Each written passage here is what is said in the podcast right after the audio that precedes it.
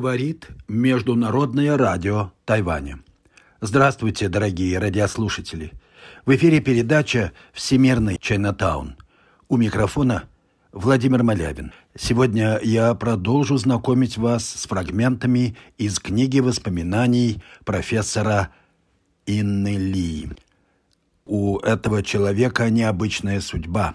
Она выросла в России, ее мать Елизавета Кишкина из дворянского рода Кишкиных, а ее отец – знаменитый китайский революционер Лили Сань, сподвижник Мао Цзэдуна в первые годы их революционной деятельности в Китае. Затем Мао Цзэдун отправил его в Советский Союз подальше от Китая, где он э, прожил до конца 40-х годов, до начала 50-х годов даже фактически. И много прошло лет, много было событий в этот период. Инна родилась в России, выросла в ней, впитала в себя русскую культуру, а потом переехала в Китай, жила в Китае и вобрала в себя также китайскую культуру. И стала тем, кого она называет китороссами, то есть людьми, соединившими в себе Китай и Россию.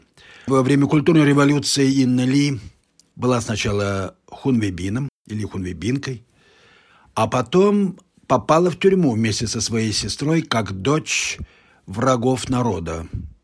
Ее отец, который умер еще в 1967 году, сразу после ареста, был объявлен таковым.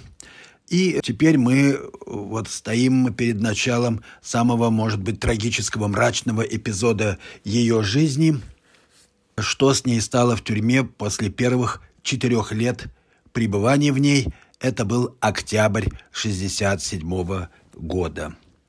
Однажды в конце октября, пишет о себе Иннели, я прикорнула днем, и вдруг надсмотрщица, с которой мы вполне сошлись, даже на какие-то бытовые темы разговаривали, меня будет.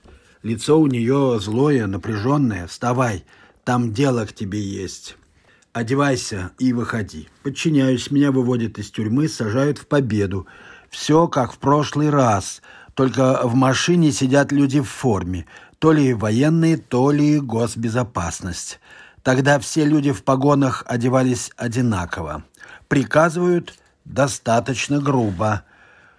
«Проходи, садись. Мы сейчас тебя повезем в другое место. Там тебе будет удобнее писать показания.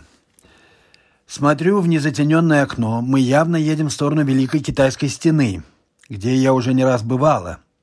И с детства запомнила, довольно далеко от Пекина есть резкий поворот направо и щит с надписью «Въезд для иностранцев запрещен». Это меня всегда интриговало, что там такое таинственное.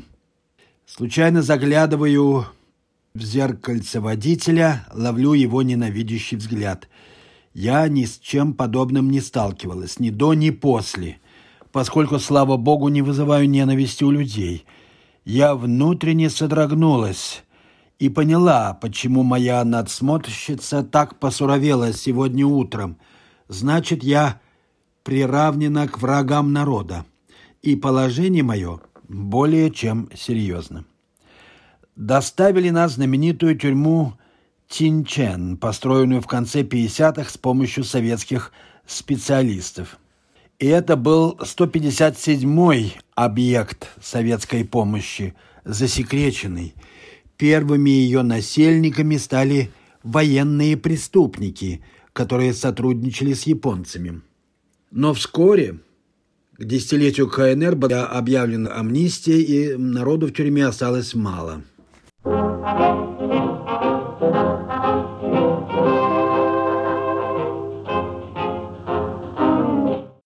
слушаете передачу «Всемирный Чайнатаун» Международного радио Тайваня. Передачу ведет Владимир Малявин. Итак, я продолжаю знакомить вас с рассказом профессора Инны Ли. Она въезжает в тюрьму. Тюрьму для врагов народа. Октябрь 67 года. Открываются большие серые ворота. Мы въезжаем. Машина останавливается у невысокого здания. Меня проводят. Буквально на мгновение я осталась одна. Стою в комнате, озираюсь. И тут распахивается дверь, входит женщина с очень злым лицом и резким голосом. «Объявляю, вы арестованы». Протягивает мне постановление «Подписывайте». Я не успела прочесть, чья подпись. Просто как во сне что-то черкнула. А мама, о чем я узнаю много лет спустя, ухитрилась и подпись разобрать, и бумагу прочитать. Меня провели в отдельное помещение, велели снять все свое, одели в китайскую тюремную одежку. Она по традиции черная и довольно тонкая. Хорошо, что тогда было еще не холодно. Широкие штаны на завязочках – и традиционная размахайка с застежкой. Повели по внутренней территории, что-то вроде улицы, по бокам которой стоят кирпичные дома этажа в три, тоже отделенные от внешней ограды и от тюремного здания внутренней стены. Я даже начала успокаиваться, думаю, может, ничего еще – обойдется, но робкая надежда рухнула, когда меня втолкнули внутрь тюрьмы и погнали на третий этаж. У них, на счастье, случился прокол. На втором этаже, где начинается каменный коридор, стояла табуретка, и на табуретке я увидела вещи моей сестры, кружку и томик Мао Цзэдуна, единственное, что разрешалось брать с собой. Значит, Аллу привезли еще до меня – и теперь я даже знала, в какой камере она находится, ближе к лестнице. А меня увели на третий этаж, в глубину коридора. Вторая камера от конца. Тут до меня дошло, что веселенькие большие окна – это просто торец коридора, достаточно светлого, а по левой стене камеры с железными решетками и деревянными дверями. И когда за моей спиной раздался лязг затворов, я успела подумать. Боже мой, я всю жизнь была такой хорошей, дисциплинированной девочкой. Папа, мама меня холили, хвалили. В школе все учителя мне радовались, и даже в китайском институте я была отличницей. Могла ли я подумать, что окажусь в тюрьме? Мне в руки сунули белый кусочек ткани с вышитыми цифрами, по-моему, 88. Сказали, вот твой личный номер, не вздумай забыть, теперь это будет твое имя. Однако мне им пользоваться не пришлось, так что я не точно думаю, какой у меня номер был. Может быть, 87, а может, 89. Что собой представляла моя камера?» Я сравнила потом свои впечатления с рассказами других людей. Один из моих китайских старших братьев в юности был очень активным, но сначала вступил в гоминдановский комсомол, что ему припомнили во время культурной революции. Его арестовали в провинции Хунань, пришпилили обвинения в контрреволюционной деятельности, посадили и даже занесли в расстрельные списки. Потом список сократили, и он остался жив он сидел в гораздо худших условиях, чем я. С точки зрения бытовых условий, доставшаяся мне тюрьма была едва ли не лучшей в Китае, вспоминает Инна Ли.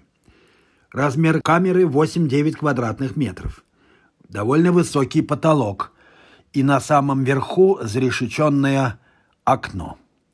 В камере очень низкий деревянный топчан – с тоненьким-тоненьким, но все-таки матрацем. Подушку не дали, но кинули какие-то вещи, нижнее белье, я их подкладывала под голову. Одеяло дали, и был даже санузел.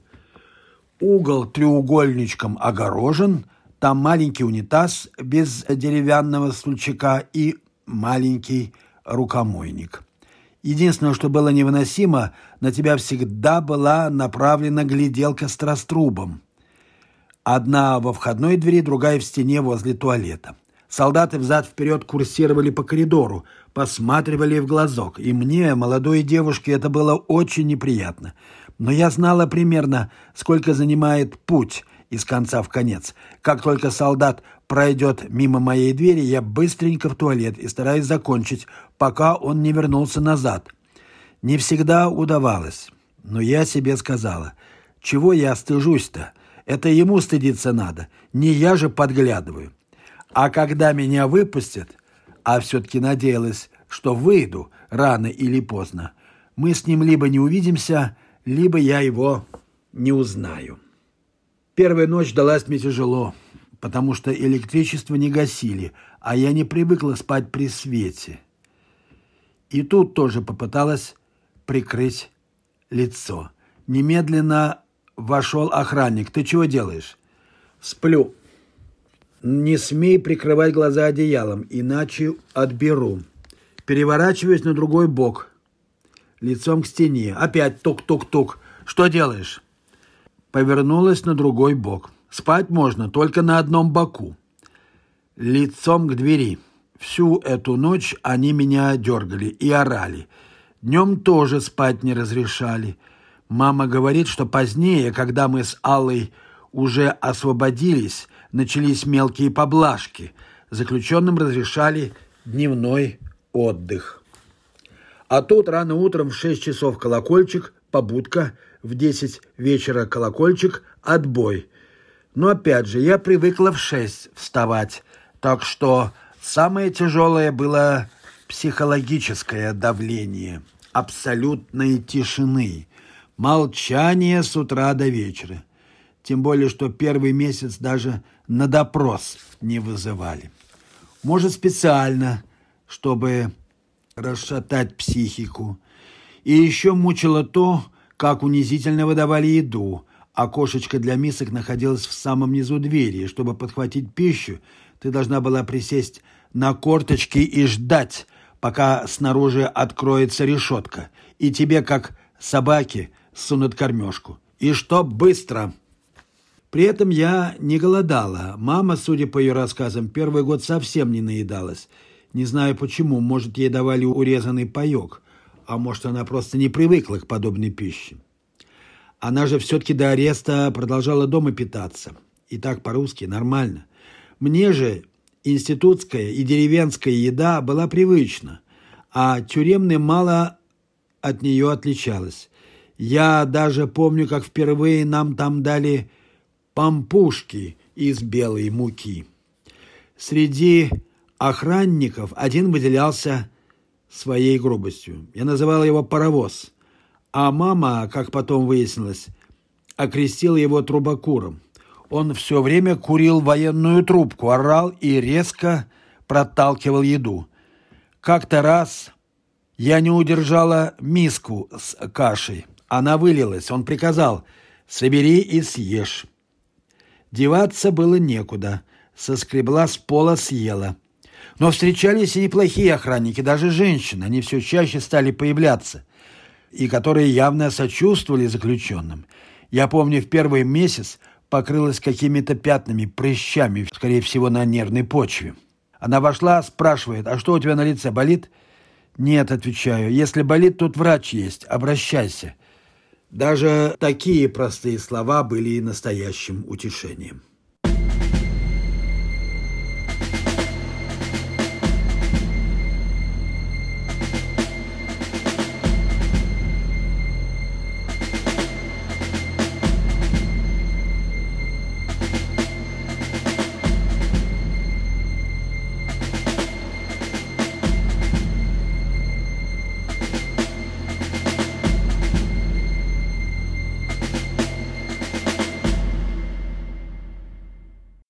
Слушаете Международное радио Тайваня, передачу «Всемирный Чайнатаун».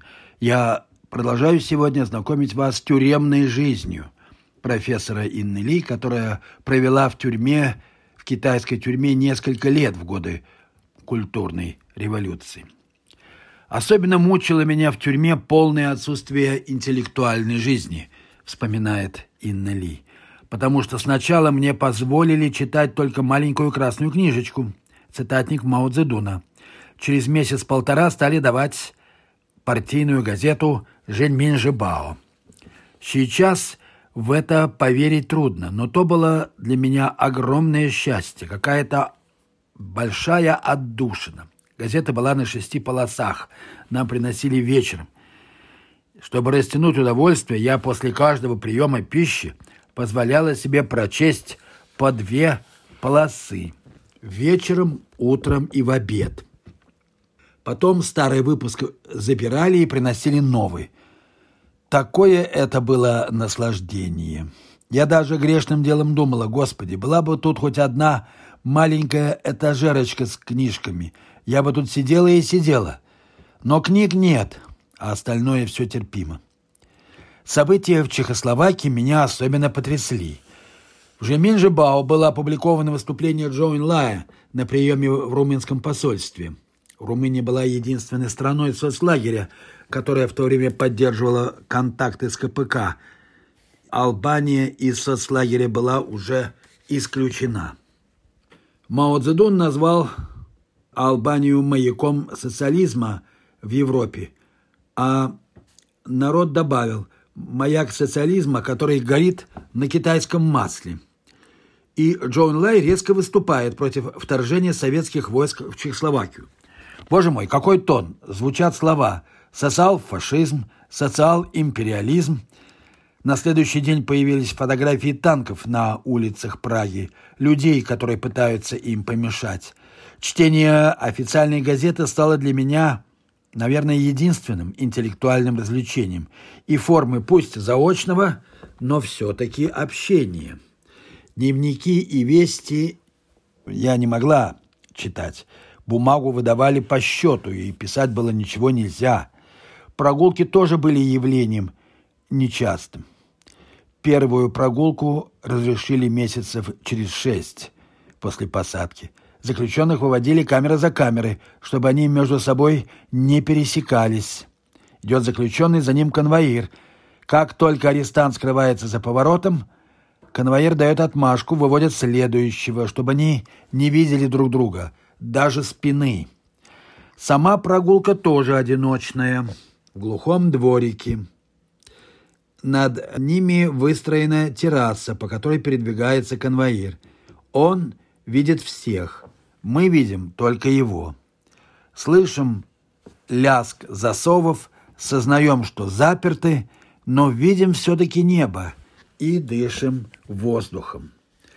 Зная наверняка, что сестра находится здесь же, в этой самой тюрьме, я предполагала, что и мама сидит вместе с нами, а может и отец. Нам же не сказали, что он умер. Первые месяцы тюремщики меня, кажется, недолюбливали и часто давали наряд.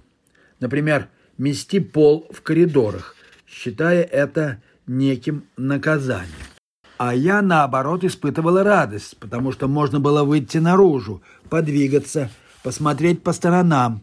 Я шла, согнувшись три погибели – а за мной неотступно следовала надсмотрщица.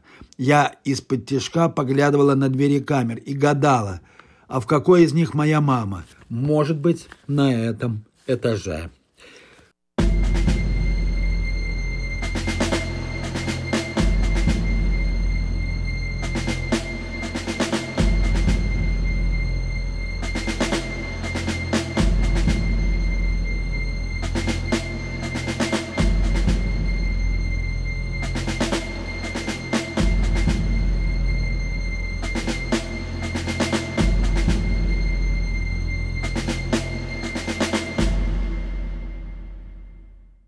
Вы слушали передачу «Всемирный Чайнатаун». Ее подготовил Владимир Малявин.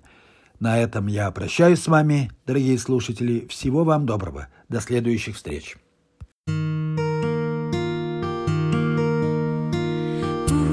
无限